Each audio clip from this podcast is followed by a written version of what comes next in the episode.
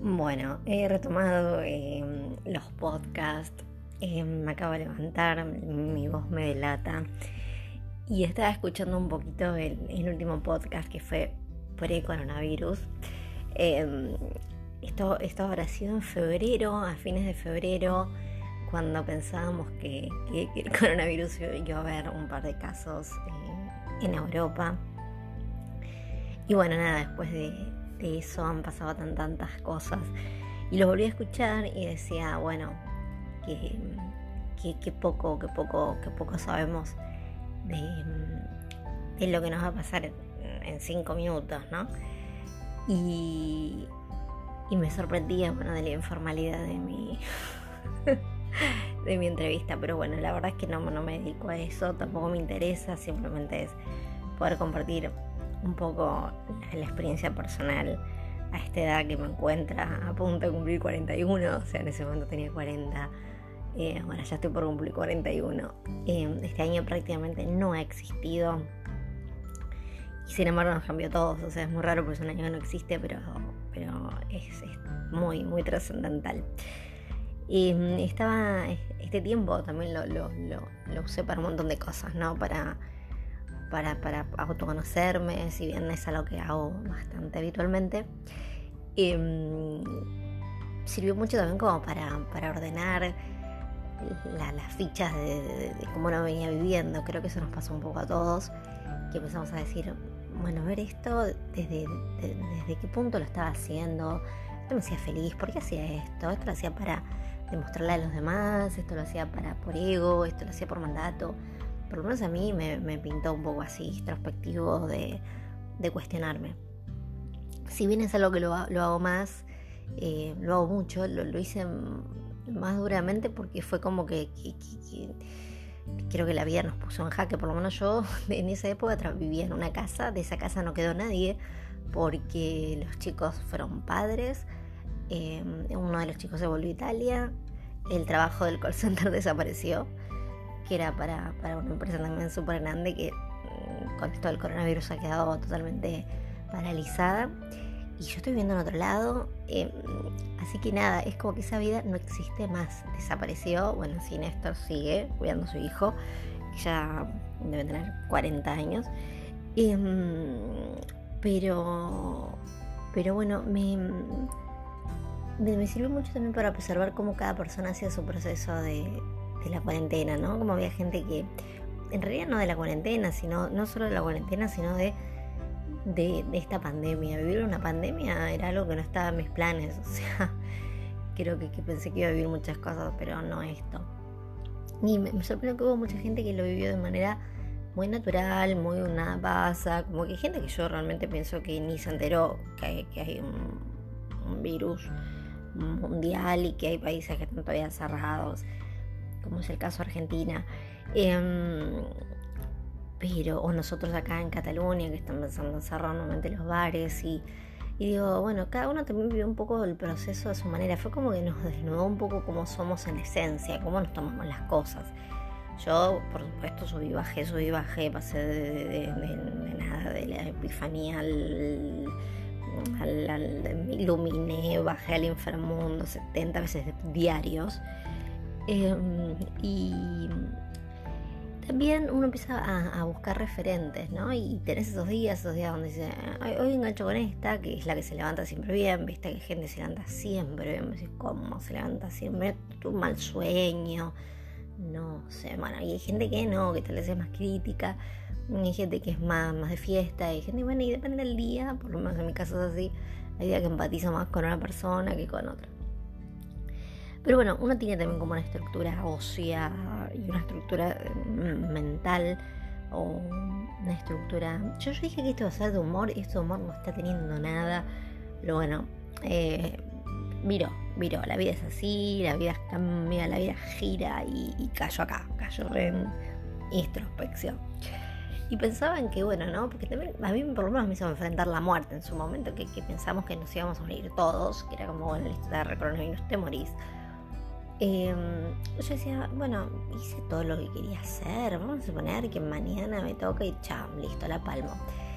eh, ¿hice lo que quería hacer realmente o, me quedé a medias? Y ahí me di cuenta que por suerte, si bien en, mis 20, 30 hice cosas que en su momento creía que era lo que había que hacer, em, y por suerte sea rápido que fue casarme y hacer esa vida que me pareció súper monótona y no, no, no era la persona, no era mi momento.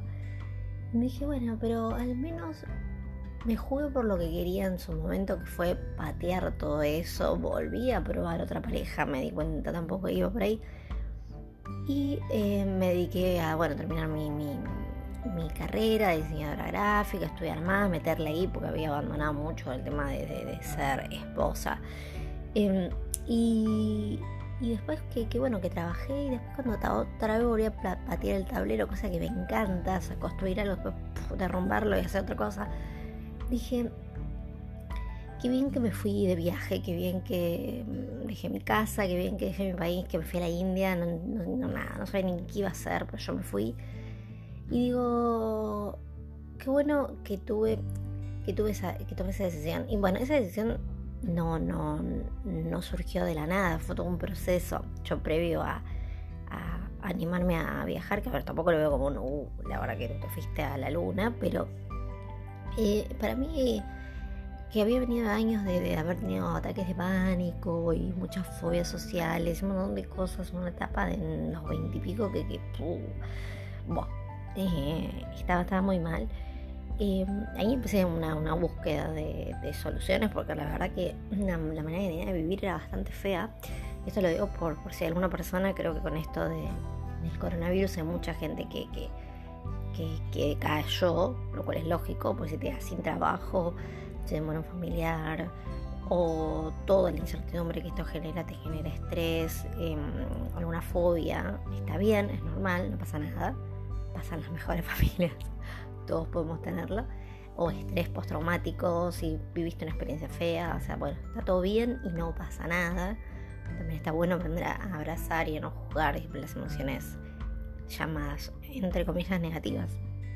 Lo, que quiero tirar es un poco de, luz en que esas cosas salen y se salen con, técnicas y con, con, haciendo cosas, porque yo también mucha gente que sale ahora a ofrecer soluciones mágicas como el no tenga jefe, Claro, bueno, pero decime cómo hago porque no es, no tenga jefe. Y la verdad que bueno, en mi caso fueron, empecé con yoga, eh, me di cuenta que no tenía ni idea de, la conexión con mi cuerpo, no, no, no, estaba conectada. la profesora decía, pongan la atención en, y yo no sabía poner la atención, y yo dije, wow. y ahí lo empezó a cambiar, ahí me volví como más amorosa, más, más suave, fue como, como, como que las ideas se me empezaron a acomodar. Y ahí dije, ok, acá, por acá, por acá es el camino. Empecé a meditar en ese mismo instituto de yoga y me habían recomendado mucho las técnicas de respiración y eh, bueno, en ese momento justo había ido a, la Argentina un, un, gurú de la India que es bastante mm, como... Eh, no sé cómo decirlo, eh, se cuestiona mucho en Argentina porque, bueno, tienen hay, un prejuicio, ¿no? También respecto a, las cosas que te hacen bien. Pero bueno, nada, era como, ah, te vas a ver el gurú. Mira, yo quiero estar bien, no me importa si es un gurú de la India, si es un gurú de donde sea, si es el padre lombardero, a mí no me importa, yo lo que quiero es estar bien. Así que bueno, empecé bastante, bastante negada porque tenía toda esa cosa también que... Y la verdad que me encantó, me hizo súper bien, salí del curso, me hice dos cursos más seguidos, bueno, nada, empecé a hacerlo. Y la verdad que ya agarré como un comencé a invertir tiempo y dinero en cosas que me hacían bien. Entonces, manejé el alcohol, empecé a dormir en horarios, empecé a ver películas positivas, juntarme con gente positiva. Me dio un chute así de, de cosas bien. Y eso se me hizo como un bucle, como un círculo vicioso de cosas buenas. Y empecé a conectarme como en algo muy simple que era, me hace bien, no me hace bien. La vida simplemente se limitaba a eso. Cosa que ahora estoy intentando tomar en este caos como para poder vivir eh, este, este, proceso de, pandemia eh, de una manera un poco más, más suave. Y, esa, esa energía que me dio me sirvió también como para tener un poquito más claro qué es lo que yo quería a nivel profesional y eso también me hizo conectar un poco más con el disfrute y todo lo que uno hace desde el disfrute trae buenos resultados. Y bueno, empezó vivir en el, en el laburo y, después me di cuenta que eso también lo podía hacer por mi cuenta. Y si lo hacía de Argentina, lo podía hacer desde cualquier lugar del mundo. Igual cualquier lugar del mundo me parecía bien la India, que fue donde un poco nació todo este, esta etapa genial, que no hay etapa eternamente genial, es un sub y baja. Por lo menos en mi caso, no siempre estoy arriba en el top. Em, y aparte que me encanta con caer y volver a levantar, es un hobby que tengo. Y, bueno, me fui a la India. La verdad que la idea un poquito de, lo que quiero retomar de los podcasts es contar algunas cosas de cada lugar, mm, de, ese año en Asia, de cómo volví a Argentina, de cómo decidí venirme a Europa, cómo vine sin papeles, vine sin nada y me quedé acá en España. Pero, pero digamos, un poco el sentido, esto no, no, esto no está guionado, podrá notarse, que, mm, que estamos estamos rodeados ¿no? de esto de las creencias limitantes, de vencer tus miedos, andar por tus sueños. Pero no, no ninguna de estas personas, o, el vivir sin jefe, o, pero no, nadie te da una. Y las cosas se hacen con herramientas, con trabajo, con disciplina y con compromiso. Es como querer tener abdominales y no hacer ejercicios y comer pizza todo el día. No existe, no hay fórmula mágica. Todo es un trabajo, todo es un. Porque hay gente que le cuesta menos que a otro, es cierto. Pero no existe mucho más de lo que ya sabemos, ¿no? Y es muy importante que tengamos en este momento, cosa que yo estoy haciendo, estoy respirando y meditando un montón, porque claramente yo estoy eh, varada en un país que no es el mío, donde no tengo ciudadanía, sin trabajo, cobrando un paro que se me termina ahora este mes, queriendo volver a Argentina para terminar algunas cosas y después volver acá, y que no puedo volver a la Argentina. Bueno, es un momento donde yo no controlo absolutamente nada y, a mí me gusta controlar. Yo soy una persona que, le gusta le, gusta siempre estar en el futuro. Eso me da mucho estrés. Pero bueno, es muy importante que, podamos subir la energía. Eh, yo no quiero hacer publicidad, ¿no? Yo soy bastante mm, eh, como reacia a usar los medios digitales para publicitar, sino más bien para, para, compartir cosas que cambian. Y a mí, bueno, el arte de vivir me hizo súper bien. Me enseñaba esto de subir la energía con la comida, con la alimentación sana, vegana, em, libre de sufrimiento, con el servicio. Eso es algo que, no estoy haciendo. Creo que, bueno, la pandemia mucho no lo permite por cuidarnos. Eh, pero, pero ayudar a los demás es algo que, sé que hace muy bien. Tal vez ahora estoy pensando, podría ayudar sin que sea físicamente, acostumbrada a ir físicamente tal vez a lugares como manos que ayudan, que, cocinábamos, salíamos a repartir comida a la gente que estaba en situación de calle, ahí salís y volvés a tu casa sintiéndote útil, con propósito, que al fin y al cabo es lo único que queremos, ¿no? Queremos sentir que tenemos que nuestra existencia tiene un sentido, porque si no me levanto, duermo, entre el perro y yo, mm, cero diferencia.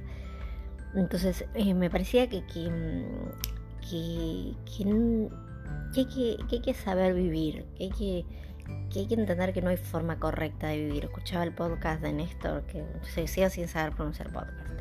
Em, que, bueno, que él eligió una bastante disruptiva, que es ser padre al 100% y largó su trabajo y, bueno, a ver, el hombre no, no, no mambea tanto como las mujeres que nos enroscamos bastante, cuestionamos y Em, pero, pero bueno, ahora es como que estamos jugando un juego que no sabemos jugar.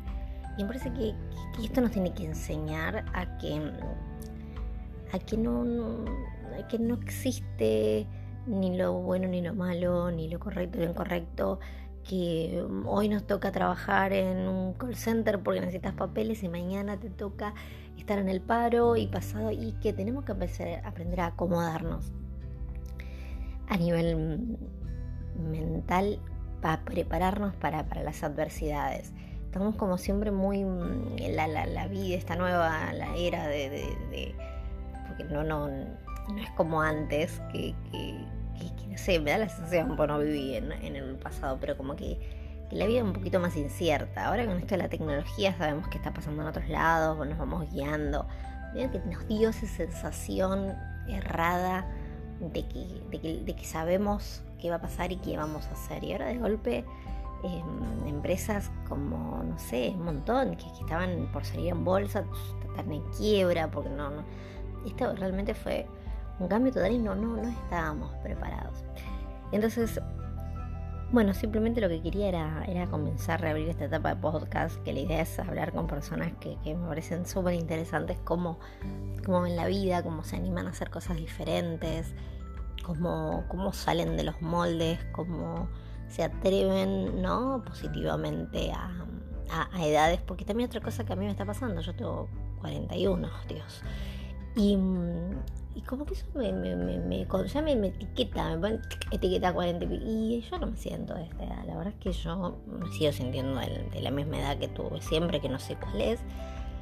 Y, y pareciera que ahí, bueno, ¿no? Uno empieza ya a tener que hacer cosas de personas de esa edad y a pensar cosas de esa edad y a verse de esa edad. Y, y, no encuentro muchas herramientas o muchos referentes de mujeres de mi edad que no sean madres, que estén casadas, que estén haciendo la vida que aparentemente hay que tener, que me orienten y me guíen un poco a, ok, bueno, ¿qué hago, no? Porque como que mm, soy una pende vieja. Y, ese, eso es un poco lo que me gustaría transmitir a las generaciones venideras.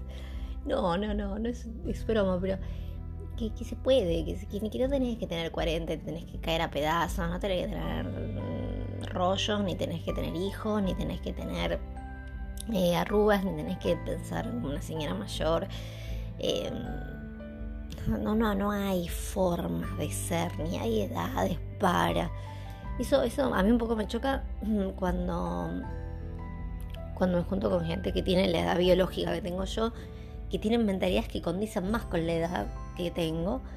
Y noto que, que también viven muy, desde la proyección de, bueno, pero va a mi edad, bueno, pero, ¿tu edad qué? O sea, hay cosas que te limitan la biología, pero hay otras cosas que la verdad que, que son, son, son mentales.